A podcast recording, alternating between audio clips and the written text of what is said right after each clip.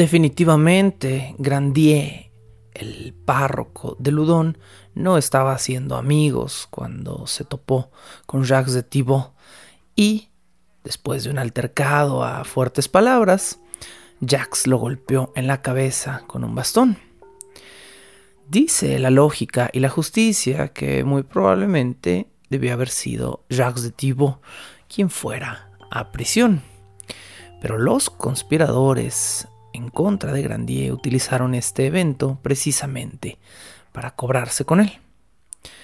Urbain Grandier hizo todo lo posible, pero aún así fue llamado por las autoridades, quienes, después de este pequeño escándalo con Jacques de Thibault, decidieron detenerlo.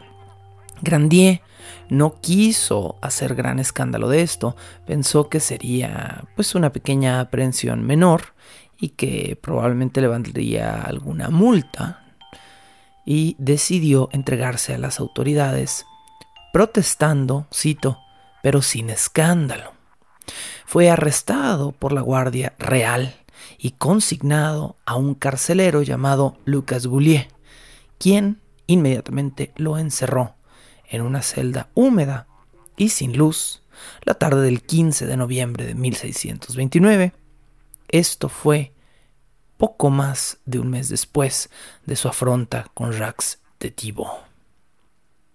El invierno era frío y crudo en Ludón, y aquella celda oscura y húmeda se transformó muy pronto en una celda helada.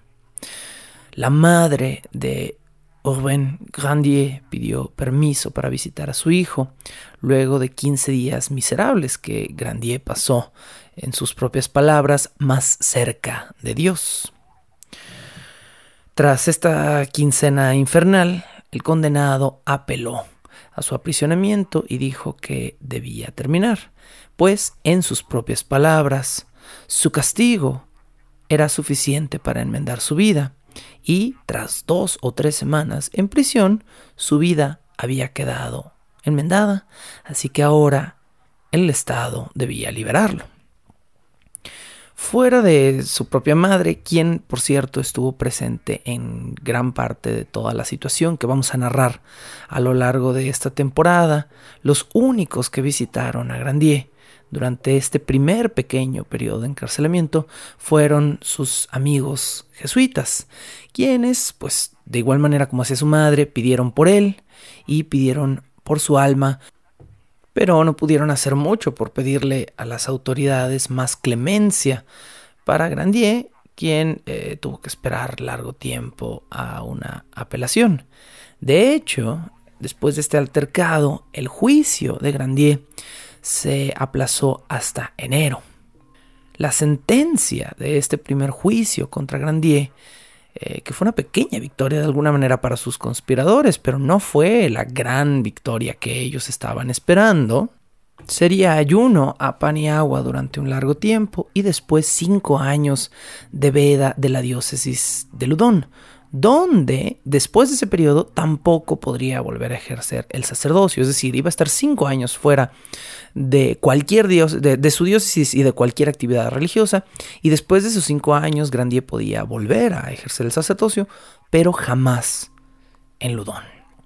Y eh, de repente los conspiradores comenzaron a saborear una victoria. Pero luego de la sentencia hacia Grandier, sucedió algo que los molestó considerablemente. Grandier aceptó de momento su sentencia y simplemente regresó a casa con su familia, con su madre, con su hermana y sus hermanos. Y como todavía era un ciudadano de Ludón, y como ya había pagado de alguna manera parte de su propiedad, él pudo seguir viviendo ahí sin ningún problema. Y comenzó a interesarse por otros asuntos. Específicamente, Grandier conoció a la hermosa Madame de Bru. Madame de Bru era una mujer a ojos de todo el pueblo de Ludón, pues casta, pura y de buena familia. Ella había sufrido la muerte de su padre y después de eso él le había dejado una gran fortuna, pero muy pocos prospectos de matrimonio o ideas de qué hacer con ese dinero. Y Madame de Bru se había abocado a la iglesia, como muchas mujeres solas en aquella época. La cuestión es que Madame de Bru se interesó en Grandier y a Ludon esto no le pareció. Grandier, poco a poco, también se fue interesando en esta mujer y todo Ludón comenzó a sospechar que había algo más entre la hermosa Madame de Bru y el horrible Urbain Grandier. Bienvenidos a un nuevo episodio de Bajo el Puente del Troll. Este es el segundo episodio de la temporada titulada Los Diablos de Ludón una temporada de un caso real que como muchos de los casos que tratamos aquí en Bajo el Puente del Troll parece ficticio. Una serie de eventos políticos van a llevar a la perdición de un hombre por medio de aparentes poderes diabólicos. Esa es la historia de Urbain Grandier, un párroco en Ludon, una pequeña ciudad, casi un pueblo, en la Francia del pues, del siglo XVII, que sufrió o fue el centro de una serie de eventos que clamaron en casi todo Ludón eran sobrenaturales, pero que realmente tuvieron motivaciones mucho más oscuras. ¿Qué pasó ahora, pues, con Grandier, quien había aceptado su castigo? Iba a pasar cinco años lejos de la iglesia, iba a pasar cinco años abandonando su, sacerdocio, siendo que eh, la hermosa Madame de Bru, quien ahora le interesaba, estaba abocada a la iglesia, específicamente, pues, en, la misma parroquia donde Ludón había trabajado, bueno, atendido. De inmediato, Grandier llevó su caso con el arzobispo, a quien por cierto le caía muy mal Monsieur de la Roche-Posay, uno de los nuevos enemigos de Grandier. Y el, arzobispo llevó frente al obispo el caso de Grandier. Este obispo era Henri de Sourdy. Y de repente toda la situación de su castigo que se veía tan determinante comenzó a cambiar cuando Grandier llevó a una corte civil su caso. Esta entonces ya no era una determinación eclesiástica. Estos ya no eran, ya no era un castigo parroquial.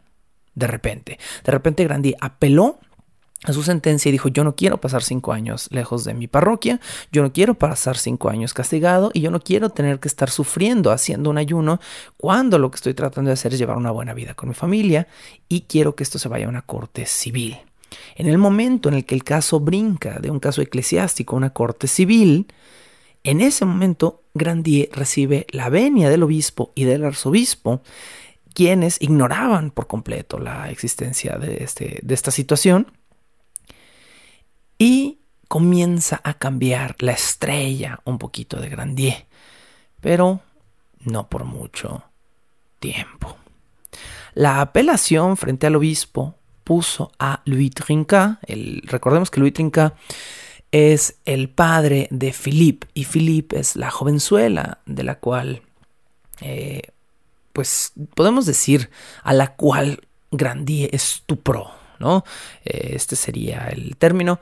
No estoy 100% seguro qué edad tenía y no he encontrado un registro que, lo contenga.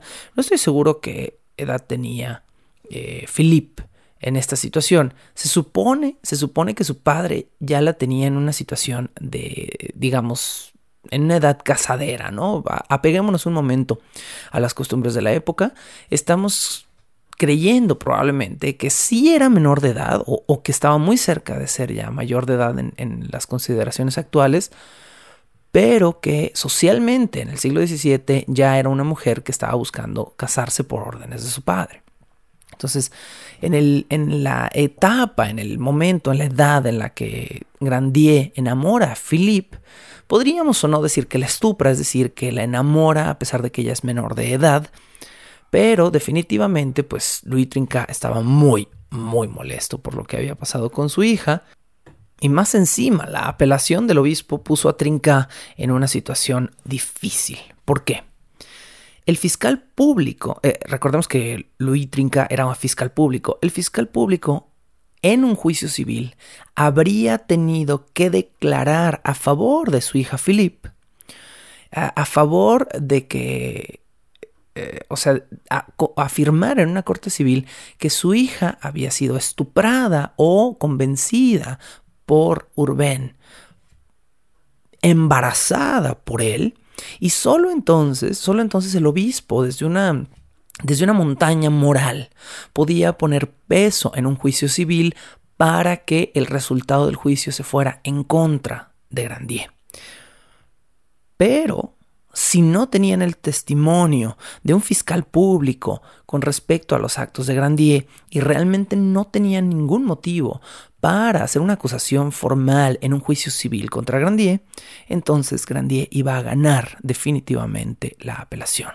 Trinca tuvo que tomar la difícil decisión, pero finalmente decidió no mancillar la reputación de Philippe y mantener la farsa que había llevado hasta el momento de declarar que eh, su nieta no era realmente de, de Grandier, sino era la hija de la amiga de su hija, que bla, bla, bla, lo que, con lo que cerramos el episodio anterior.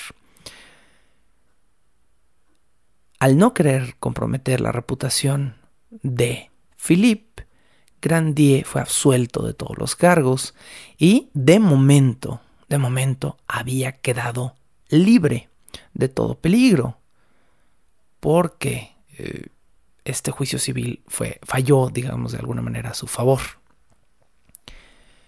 Como dato curioso, tenemos que saber que eh, el obispo Henri de Sourdy era un obispo mm, que tenía una actitud muy peculiar hacia la sexualidad en el clero. ¿Por qué? Se oponía fervientemente a sacerdotes que demostraran una sexualidad heterosexual dentro del clero. Pero Henri de Sourdy había sido gay durante toda su vida y su oposición no venía de una perspectiva moral, eclesiástica. Su oposición venía de que le odiaba a las mujeres, era un misógino y cualquier eh, actitud sexual hacia una mujer que proviniera de un sacerdote, a él le gustaba castigarla con más violencia, con más fuerza que una actitud homosexual, por ejemplo, de parte de un sacerdote, o que eh, algún otro acto inmoral que no implicara a una mujer. Entonces su odio hacia Grandier, de alguna manera, venía de, pues, de un lugar totalmente distinto. Entonces, aunque Grandier apeló al arzobispo y el arzobispo sí era un aliado, se echó la atención del obispo Henri de Sourdy encima. Y esto pues tampoco iba a ser o tampoco va a ser positivo a futuro para Grandier. Eh, Henri de Sourdy había sido un hombre enamoradizo en sus años mozos, que había tenido muchos amantes y que en algún momento se sospecha se sintió sexualmente atraído hacia Grandier. Entonces cuando Grandier eh, le llega a sus oídos esta información de que Grandier había sido uh, indulgente con una mujer, de que había tenido algún, alguna cuestión con el sexo opuesto, eh, eso molesta terriblemente a Sourdy y hace que Grandier al apelar y ganar este juicio civil, se haga de un nuevo enemigo. Si se fijan hasta el momento, esta situación es política sumada a interés personal. Y eso es todo, absolutamente todo lo que va a pesar realmente en este caso y lo que va a causar las terribles consecuencias que este caso conlleva, tiene. A pesar de que el arzobispo fue indulgente con Grandier, el párroco durante mucho tiempo ya no pudo atender su propia parroquia, entonces la dejó a cargo de su hermano, quien también había estado estudiando con los jesuitas y quien ya tenía la edad suficiente para hacerse cargo de una parroquia. Entonces, en la situación social de Loudon, los conspiradores odiaban este resultado. Grandier ya estaba absuelto, ya no tenía que ayunar, ya no estaba fuera de su diócesis, no estaba atendiendo la parroquia de Ludón de momento, pero lo estaba haciendo su hermano.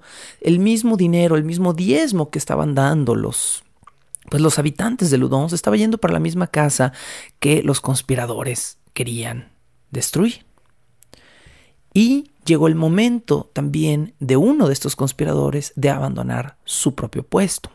Louis Trinca, el, antes mejor amigo de Grandier y el padre de Philippe, decidió también abandonar su puesto de fiscal público luego de haber fallado a testificar en este juicio civil.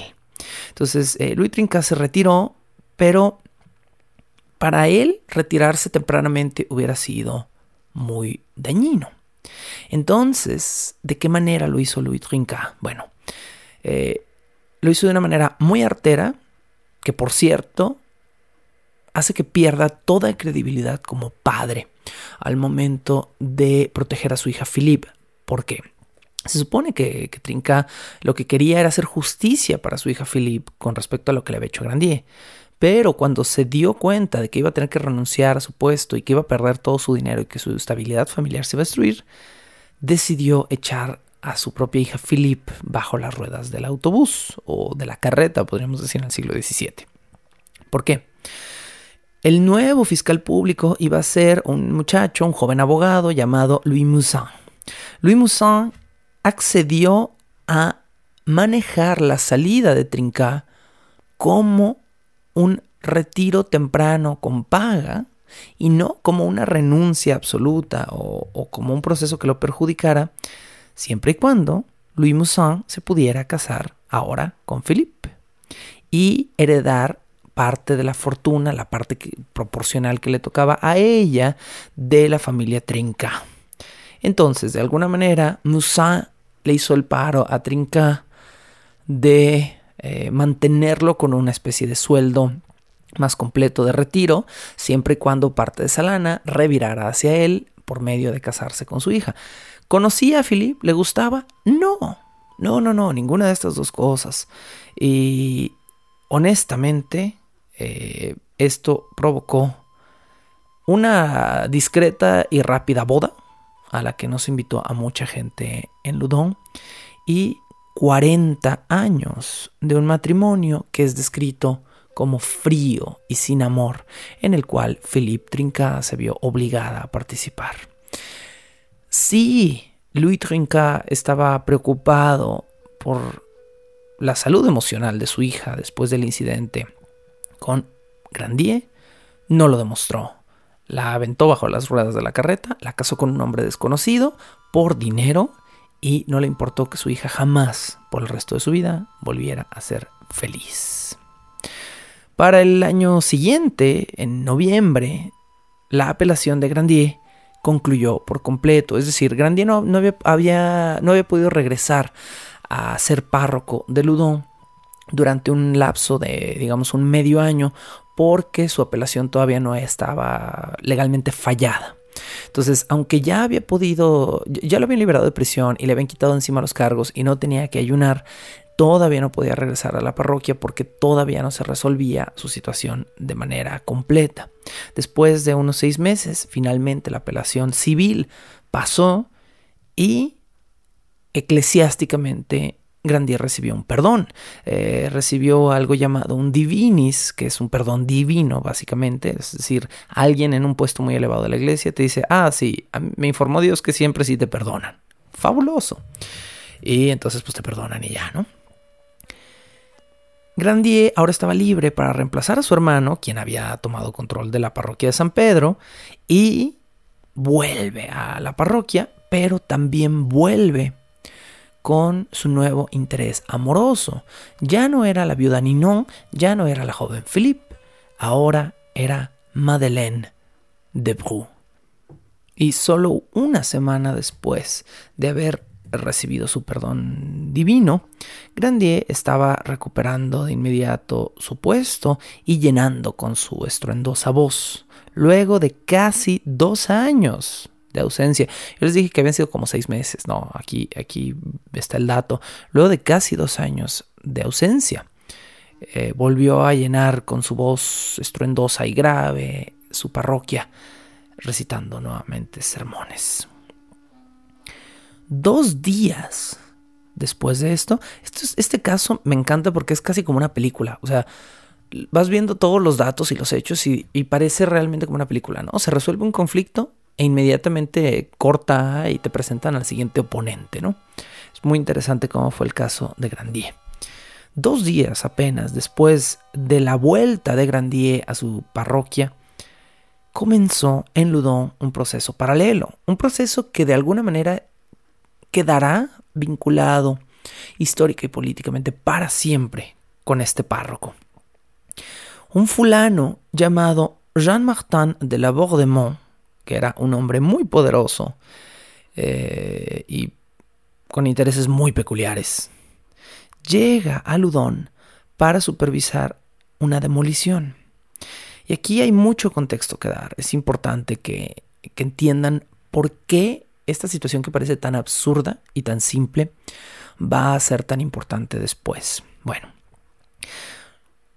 de la Bordemont llega a Loudon para hacer la demolición de las paredes reales en torno a Loudon. Es decir, Loudon era una pequeña ciudad, un pequeño pueblo que estaba rodeado por paredes construidas por el rey. Esas paredes eran paredes altas que protegían al lugar de una invasión, de cualquier ataque. De repente llega este fulano y dice, ah, vengo con un permiso y venimos a demoler la seguridad. Es como si vivieras en un coto y te cobraran por estar adentro del coto y de repente dijeron, oye, bueno, ¿vas a seguir haciendo lo mismo? ¿Vas a seguir pagando lo mismo? ¿Vas a seguir teniendo las mismas restricciones en tu coto? Nada más te vamos a sacar del coto, o sea, ya tu casa ya no va a estar protegida, pues, pero todo lo demás sigue igual. Obviamente, la gente de Ludón se molestó en esta situación. Y entonces eh, comienza una lucha de poderes muy fuerte en Ludón. Hay que poner todavía más contexto. Uno, había gente a la que no le parecía que pues eh, la voz de Mon nomás llegara y dijera se van del coto, ¿no? Dos, la Mont era católico y esta orden venía por la parte, digamos, católica que mantenía Luis XIII. Luis XIII en ese momento, Luis XIII, era el rey, ¿no? El rey de Francia en ese momento. Entonces, Luis, Luis XIII, vamos a llamarlo de ahora en adelante porque es más fácil que decir XIII o décimo tercero. Luis XIII estaba doblegado de alguna manera al espíritu católico de la época y a los protestantes que vivían en Ludón no les parecía esto. El, vamos a atrevernos a decir que el 40% de Ludón era protestante, el 40% era católico y a lo mejor había un 20% que era de alguna otra denominación o que no era, o que era más bien secular. Bueno, y lo dudo que fuera tanto. Pero eh, vamos a decir que a lo mejor había un 40% de gente protestante en Ludon y que esa gente de repente vio en el acto de la Bordemont una subordinación hacia su autoridad. Es decir, están llegando los católicos y quieren venir a tirar nuestras paredes porque convencieron al rey, pero nosotros también pagamos impuestos y nosotros también queremos que estas cuestiones se separen. Entonces no queremos que tiren esta pared. Mientras tanto, el otro 40% católico de Ludon estuvo de acuerdo con la orden del rey y con la orden de la Bordemont y comenzaron a apoyar la demolición.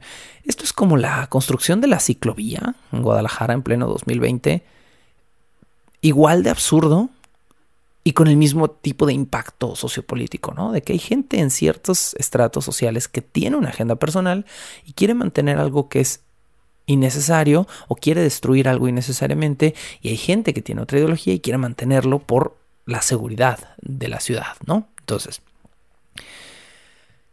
se da una lucha de poder fuerte aquí, donde los protestantes dicen este fulano quiere desempoderarnos en nuestra propia ciudad y donde los católicos dicen no, lo que este fulano quiere hacer es empoderarnos a nosotros y nosotros lo vamos a apoyar. Incluso los conspiradores que estaban en contra de Grandier estaban divididos. La mitad de ellos era de la idea de que las paredes del rey debían destruirse y la otra mitad quería que permanecieran por la seguridad de sus familias. Entonces, entonces, ¿de qué lado estaba Grandier? Ah, esto es lo que más va a importar en este momento. ¿Por qué? Porque en el momento en el que Grandier toma esta decisión y se pone en un bando con la situación de las paredes del rey, es donde todo su futuro y todo su destino queda marcado por la Bordemont. Bajo el puente del troll.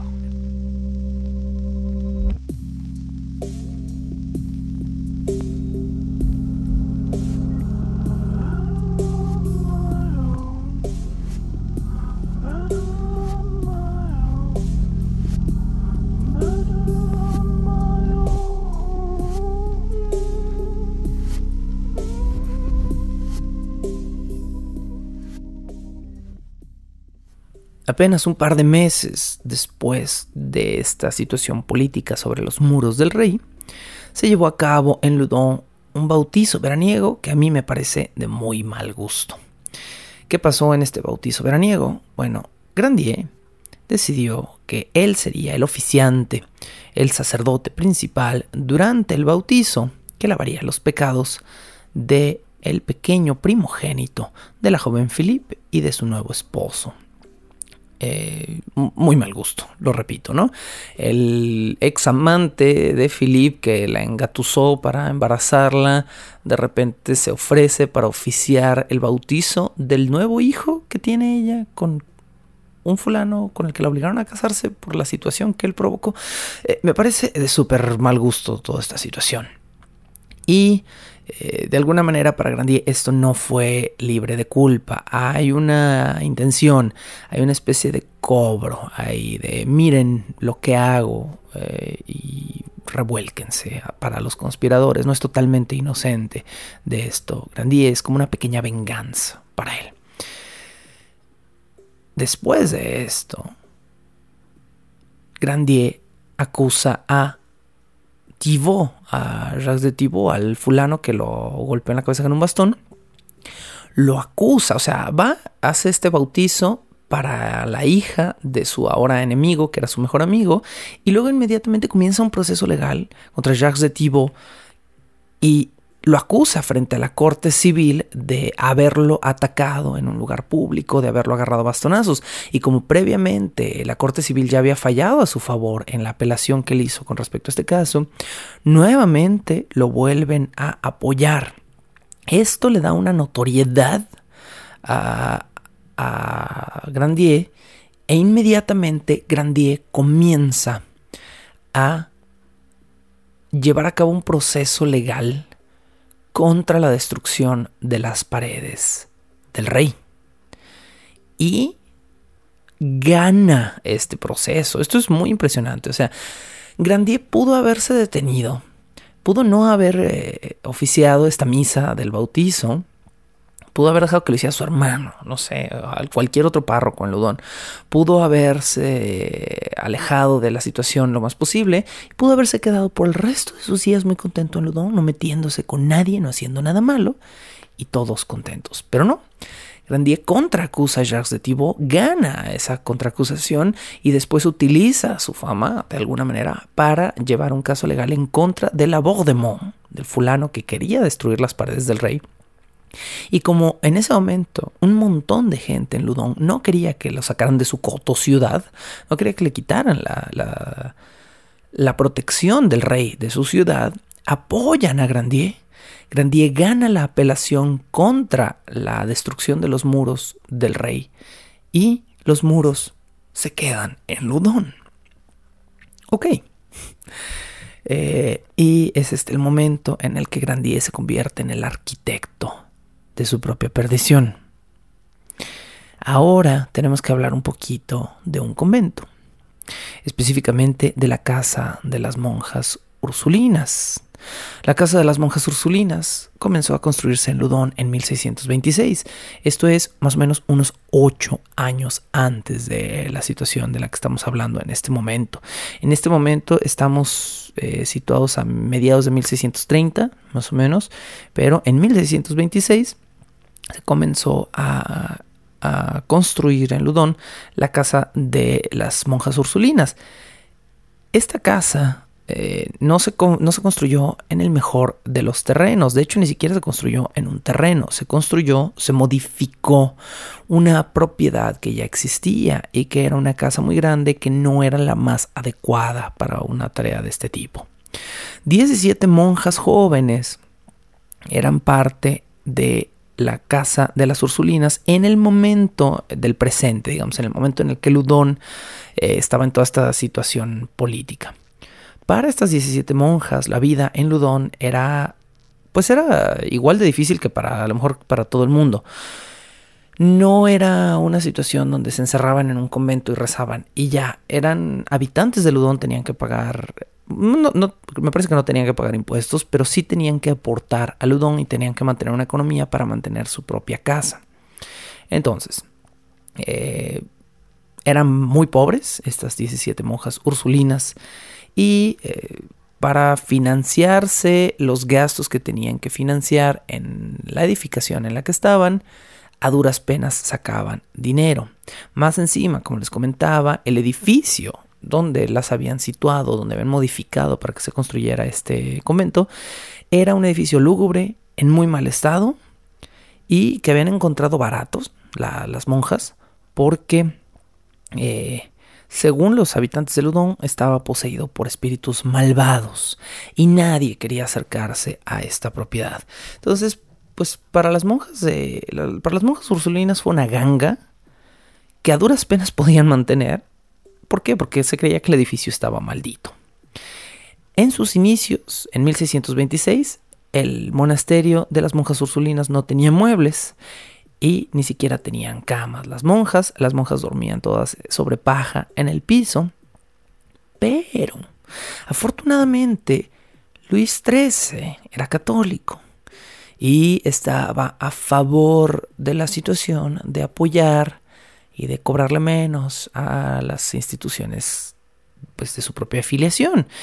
Y obligó de alguna manera a muchos aristócratas de Ludón a apoyar a las monjas los burgueses de Ludón empezaron a pues a darse cuenta o a les hicieron notar que sus pobres monjas, su único convento, estaba en ruinas y sus monjas dormían en el piso y entonces se empezó a correr la voz. ¿A quién se corrió esta voz? ¿A quién le avisaron? ¿A quién le chismearon? Que las pobres monjas de Ludón, las ursulinas, estaban durmiendo en el piso, al mismísimo cardenal Richelieu, que pues era un hombre, digamos que si había uno, el, el hombre más poderoso en términos religiosos en todo Francia, en ese momento era el cardenal Richelieu. El cardenal Richelieu era primo de eh, un fulano que estaba al tanto de las ursulinas y el primo pues se le arrimó y le dijo, primo, ¿qué onda? O sea, eh, nuestras monjas de acá en Ludón están súper mal, ¿qué vas a hacer? El cardenal Richelieu le dijo, no te preocupes, yo hablo con el rey. E inmediatamente, un año después de que las mudaron a esa casa horrible, en 1627, las monjas fueron movidas a un nuevo edificio y, no solo eso, los altos mandos de la iglesia, digas el mismo cardenal Richelieu, decidieron que iban a tener una nueva priora, una nueva madre superiora, porque su prior anterior estaba ya muy grande y o parece que había muerto, no estoy muy seguro. El, punto es que fue de alguna manera eliminada, retirada de este asunto. Y el cardenal manda llamar a una religiosa llamada Jeanne de Agnes. Jeanne de Agnes, en su nombre de mortal en su acto de nacimiento, alguna vez fue Jeanne de Belciel. Era hija de un varón en Cosé eh, un fulano llamado Luis de Belciel, por supuesto, y Jeanne de Belciel era una niña eh, mimada, ruda y de un carácter fuerte y determinante que había nacido en 1602. Eso quiere decir que en 1627, cuando la vuelven madre superiora, era una madre superiora súper joven. Tenía 25 años de edad en el momento en el que Jean, eh, de Belciel, ahora Jean de Agnes, es convertida en la priora de las Ursulinas de Ludon. Jean de Agnes es una mujer muy interesante. No necesariamente para bien, me atrevo a decir, pero es un, es un personaje que de alguna manera me habría gustado escribir. Eh, es una mujer que tiene un carácter agresivo y todo el resto del tiempo se la pasa molestando a los demás y haciendo bromas. Es una mujer muy pequeña en tamaño, muy muy chaparrita, casi enana. Y además, a pesar de ser la hija de un varón y de haber crecido en opulencia y dinero, tiene una enorme deformidad. Jeanne de Agnes, que es descrita como una mujer de rostro muy hermoso, de ojos muy hermosos, de labios muy carnosos y de manos muy suaves, tiene una enorme joroba en su espalda que hace un bulto en uno de sus hombros.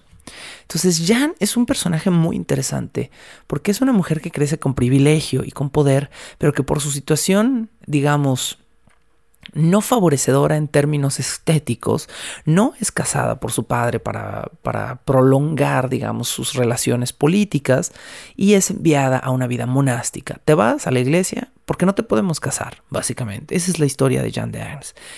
Por lo tanto, es una mujer privilegiada que crece con dinero, pero que crece resentida todo el tiempo. Y a sus jóvenes, a sus cortos 25 años de edad, el mismo cardenal le dice, vas a uno de los puestos más altos y más poderosos de la iglesia, haz lo que quieras con el convento de las Ursulinas. Jean le gustaba mm, compensar aquello que la gente veía en ella como una deformidad con un gran intelecto. Era muy leída y era muy perspicaz y le gustaba atacar con la lengua, atacar con el lenguaje. Era, era muy brillante, era muy rápida de palabra. También, como les decía hace un momento, era muy bromista, le gustaba jugar bromas pesadas, le gustaba hacer tretas y juegos que molestaban a los demás. Y esto también va a jugar un rol muy importante, muy importante en lo que va a pasar después. ¿Cómo eh, Jean de Belciel, es decir, antes de convertirse en una monja, era una mujer reprobable en términos morales de la iglesia del siglo XVII. Como Jean de Agnes, cuando la ponen en este cargo tan importante, Jean decide comportarse como una mujer que aparenta ser eh, pues el epítome de la virtud y ser toda perfecta y correcta y devota. Entonces, eh, 15 años después de esta fecha, estamos situados en este momento históricamente en 1627, 15 años después, Jean de Agnes escribiría una autobiografía y en su autobiografía escribe lo siguiente. Cuando comenzaba a subir al poder, hice todo lo que pude para volverme indispensable para las autoridades, a fin de que se sintieran obligadas a designarme a mí en las oficinas de mi comunidad. Es decir, ella estaba consciente al final de sus días de que su escalada era una treta política, muy probablemente de parte de su padre, para no casarla, pero tenerla en un lugar elevado por sus deformidades, y ella se aseguró de volverse una mujer indispensable dentro del sistema eclesiástico para que los hombres poderosos no la pudieran hacer menos. De Agnes, además, era eh, una fanática del misticismo, pero no porque creyera en él, sino porque le gustaba discutir con gente que creía en estas cosas, específicamente con gente de ciertas órdenes católicas. Le tenía un cierto repudio hacia ciertas órdenes religiosas.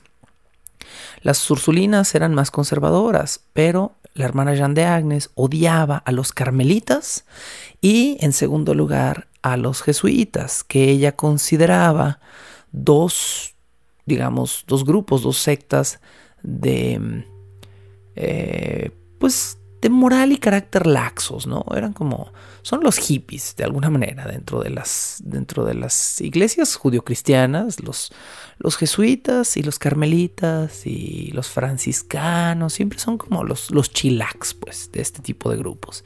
Y a ella esto le caía mal, entonces leía un montón de misticismo cristiano para poderse pelear, nada más por eso, con los carmelitas y con los jesuitas.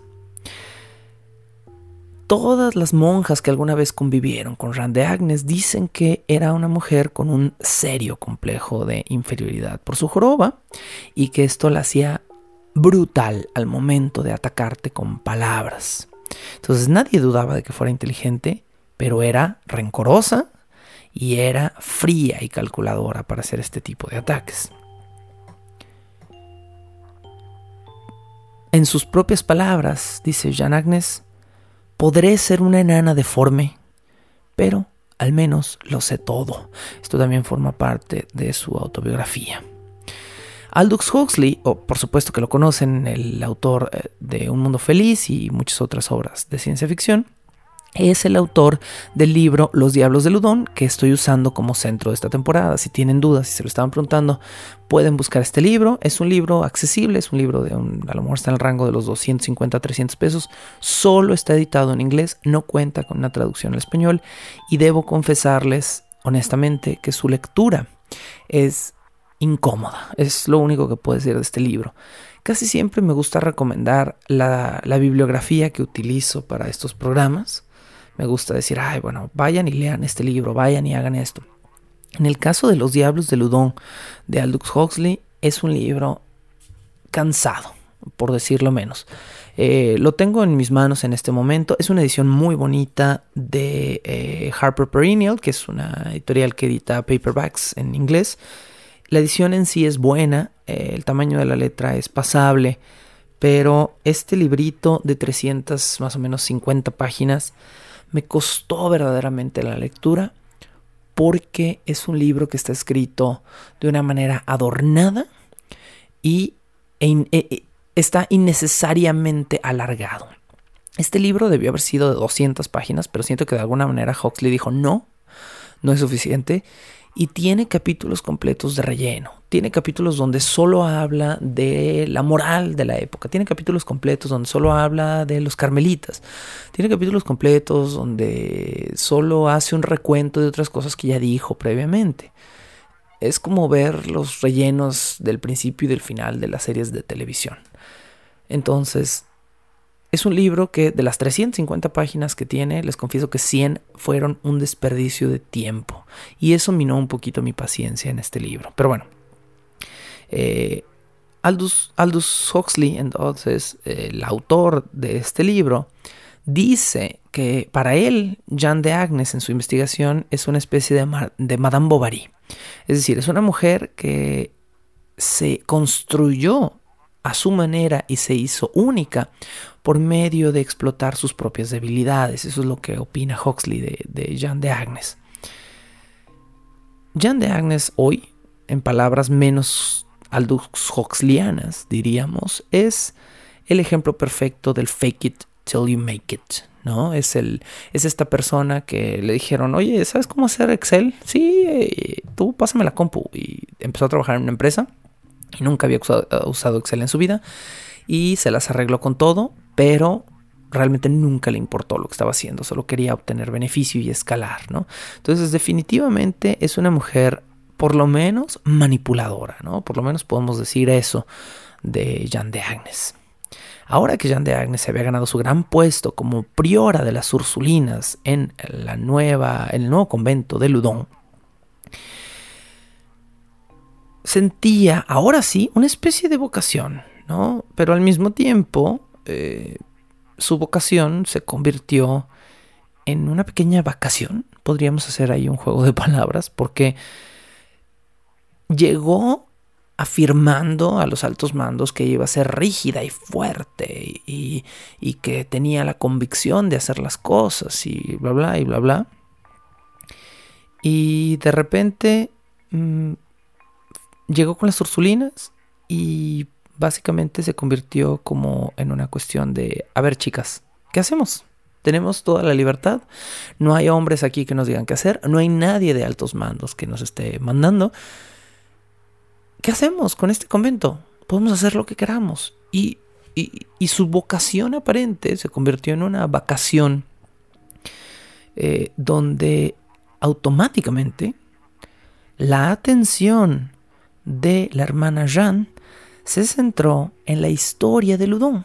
Y entonces, ahora sí, volvemos a avanzar eh, unos cuantos años, unos 5 o 6 años hacia el presente. Estamos por ahí de 1632, 33, probablemente en este momento. Y cuando llega finalmente Jean de Agnes a atender a las Ursulinas, se entera de que existe un fulano llamado Urbain Grandier en Ludon y se enamora inmediatamente de la idea de este hombre. No lo conocía. No había fotografías, ni Facebook, ni Twitter como para verlo y saber qué cosas decía y qué predicaba. Simplemente escuchó las historias que se contaban en Ludon de Grandier y automáticamente dijo, este vato es la hostia, este vato es como yo. Se metió en el sistema, hizo lo que quiso, ganó fama y poder y ahora está viviendo la vida que él quiere vivir. Y en ese momento se le metió en la cabeza a Jean de Agnes que Grandier se iba a enamorar de ella. Y ella y Grandier iban a mantener el control del convento de Ludon. Iban a ser una especie de rey y reina católicos rodeados de 16 jóvenes monjas hermosas que hicieran su voluntad. qué historia, qué maravilla, qué hermoso hubiera sido todo si las cosas nuevamente hubieran salido exactamente como eh, esta monja Jean de Agnes quería.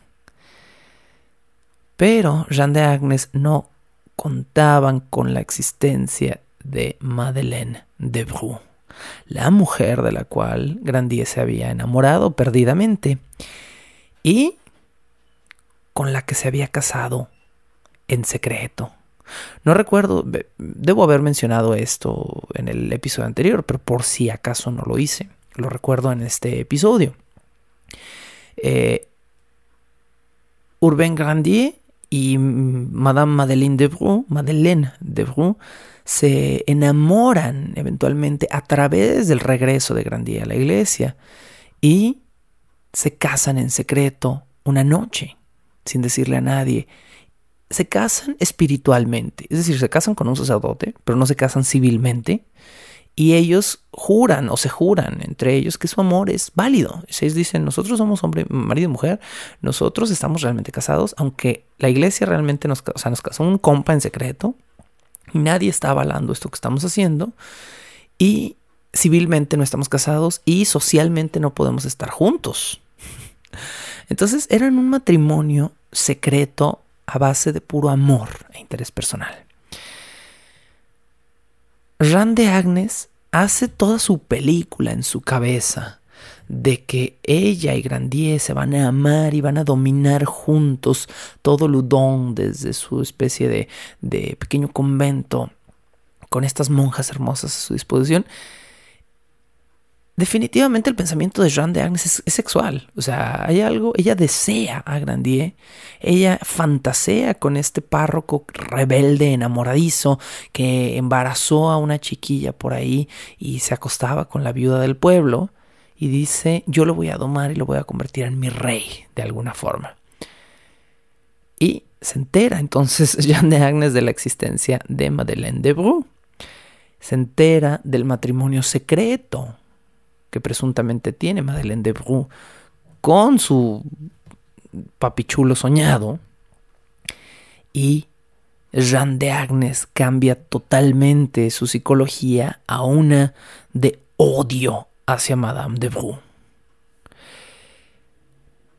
un nuevo pensamiento se instala en la cabeza de Jean de Agnes. Voy a destruir a Madame de Bru y voy a enamorar aún así a Urbain Grandier. Le voy a escribir para que nos visite. estoy citando aquí eh, a, a, Jean de Agnes. Dice, le escribiré a Grandier para que nos visite y para que nos bendiga con su presencia. Y Jean de Agnes, la verdad es que se puso un poquito nerviosa y no se atrevió a hacer lo que estaba diciendo. Si escribió o no de inmediato la carta que había dicho que le iba a enviar a Grandier, por lo menos sabemos que no la envió en ese momento. Eh, se dio cuenta de que una mujer en su posición, haciendo una invitación a un sacerdote a pasar tiempo de alguna manera con ella, hubiera sido el chisme más grande de todo Ludón. Ya no digamos que hubiera sido terriblemente controversial para el cardenal. Y se contuvo, digamos, de alguna manera para no llamar la atención. Pero, por otro lado, pensó, ¿Qué podía perder ella? Que pues no tenía nadie, no tenía responsabilidades y que a lo mejor podía ganar una relación de amantía con aquel monstruo hermoso que era Grandier. Mm, eventualmente, eventualmente, Jean de Agnes se convence a sí misma de enviar la carta. Vamos otra vez un poquito para atrás. Vamos, vamos así, de atrás adelante. Y eso es algo que el libro de, de Huxley hace mucho, pero lo hace de una manera espantosa. O sea, a mí no me gusta. Pero vamos un poquito para atrás. Cuando yo regreso es porque necesito darles un pequeño contexto sobre algo que va a jugar un rol en el futuro. En 1629, unos tres añitos antes de estas fechas en las cuales ya la hermana anda por ahí buscando a Grandier, Jean de Agnes queda Em, diagnosticada como con severos problemas gástricos. Más o menos por estas fechas, más o menos cerca de 1629, estuvo tan, tan débil, tan delgada, que ni siquiera podía caminar bien. Y eh, ya tenía unos, unos añitos ahí reinando en la abadía, pero se puso súper mal. Y las ursulinas de Ludón decidieron que a lo mejor la hermana Jean de Agnes necesitaba un poquito de apoyo, que en ese momento no podía ser esta mujer fuerte que les había prometido, que eh, las iba a tener en el convento con todas las posibilidades y los lujos que pudieran conseguir. Y eh, las hermanas ursulinas mandan llamar a un nuevo eh, no sé cómo decirlo, es pues un nuevo encargado, no, sé exactamente cuál era el rol, no sé si era una especie de abado, monseñor, pero mandan llamar a un sacerdote que era eh, Canon que era, por cierto, el tío del nuevo marido de Philippe. Entonces, cuando Jean de Agnes se debilita, las hermanas ursulinas mandan llamar a este fulano y le dicen, oye, pues nuestra, nuestra priora anda súper mala de la panza, lleva años, uno o dos años súper débil, no sabemos si va a sobrevivir, véngase usted, Canon Musa, a, a ser dueño, digamos, a ser el encargado de esta parroquia, mientras la hermana Agnes se repone. Pero no les duró mucho, les duró como dos años el fulano, y eh, exactamente dos años, ¿sí? Y se murió este fulano. Se murió el tío del marido de Philip, este juez que era el sucesor del nuevo fiscal público en Ludon. Y entonces, de alguna manera, esto hizo que Agnes se armara nuevamente de valor para volver a ser la gran priora del, del convento de Ludón y recobrar un poquito de fuerza y se pues buscara la forma de mejorar, ¿no? Entonces, bueno, en el momento en el que muere Canon Musa es cuando eh, Jean de Agnes de alguna manera retoma la idea de a lo mejor tener un varón dentro del convento y es cuando ahora sí empieza a jugar. ¿Por qué les doy este contexto? Porque la enfermedad gástrica de Jean de Agnes también va a jugar un rol muy importante después en la situación. Por eso tenía que darles un poquito este contexto. Bueno, Eventualmente, Jeanne de Agnes se convenció a sí misma de que ya era buen momento para escribirle a Grandier y le mandó una carta en la cual acentuaba la profunda necesidad espiritual con la que ella se encontraba y decía que Grandier podía ser una gran, gran aportación para las hermanas ursulinas. Eh, supongo que tenía una doble intención a lo mejor al enviar esta carta. La hermana Jeanne de Agnes. Eh, la carta era muy. es descrita como muy. Y muy apetitosa, podríamos decir, para cualquiera que la lea. Pero está llena, según Aldous Huxley, de errores ortográficos, esta carta. Eh, parece que la ortografía no era el fuerte de, de la hermana de Agnes. Y a pesar de esto, Vanessa se esforzó, escribió una carta muy admirable, muy buena. Y le envió una copia a el párroco de Ludón y se puso a esperar. Y por supuesto que esto va a acabar todo muy bien y muy bonito con Urbain Grandier respondiéndole la carta y diciéndole a Jeanne de Agnes, sí, mi querida, tú me necesitas y yo te necesito a ti, juntos vamos a ser los dueños y los señores del convento de Ludón y vamos a reinar con nuestras 16 jóvenes y hermosas novicias y todas nos van a hacer favores y nos van a dar de comer uvas en la boca y tú y yo seremos los más inteligentes y los más felices. Pues no. Un par de semanas después de la carta que envió la hermana Jeanne de Agnes a Grandier, Grandier contestó con desinterés en una total negativa sin mucha cortesía y además con pues con un desinterés notable hacia la persona de Jean de Agnes. Básicamente el párroco le dijo que estaba demasiado ocupado incluso para ir a visitar en ese momento el convento de las Ursulinas, que tenía demasiados asuntos en su propia parroquia de las cuales atender y que él no podía estar atendiendo a novicias que estaban necesitadas de, de una guía espiritual cuando se supone que ella debería estar haciendo ese trabajo. Eh, por si esto fuera poco, a los días o semanas de esta negativa que puso a Jeanne de Agnes furiosa, recibió una visita en su convento. ¿Y quién creen que la visitó? La mismísima Madeleine de Bru, la esposa secreta de su tan querido Grandier. Y por supuesto, por supuestísimo, que la hermana Jeanne de Agnes no estuvo nada contenta con esta visita. Me voy a quedar aquí el día de hoy y si ustedes quieren saber exactamente qué pasó con Jeanne de Agnes y con Madeleine de Bru, tendrán que esperar a nuestro siguiente episodio. Esto es Bajo el Puente del Troll, temporada de los Diablos de Ludón. Recuerden, los únicos diablos que normalmente nos poseen son los de la propia furia que sentimos cuando no somos capaces de controlar nuestra desesperación. Gracias por escuchar este episodio y nos volvemos a topar dentro de una semana con Los Diablos de Ludón número 3.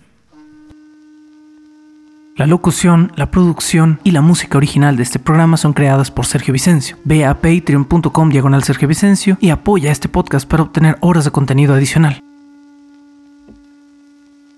¿Quieres comisionar cápsulas, episodios o incluso temporadas completas o comprar contenido digital debajo del puente del troll? Ve a coffee.com diagonal Sergio Vicencio y encárgate de decirme qué hacer. Es coffee, k o ficom diagonal Sergio Vicencio. Búscame como arroba recuadro blanco en Twitter e Instagram o como Sergio Vicencio en YouTube para darme tu opinión sobre este podcast.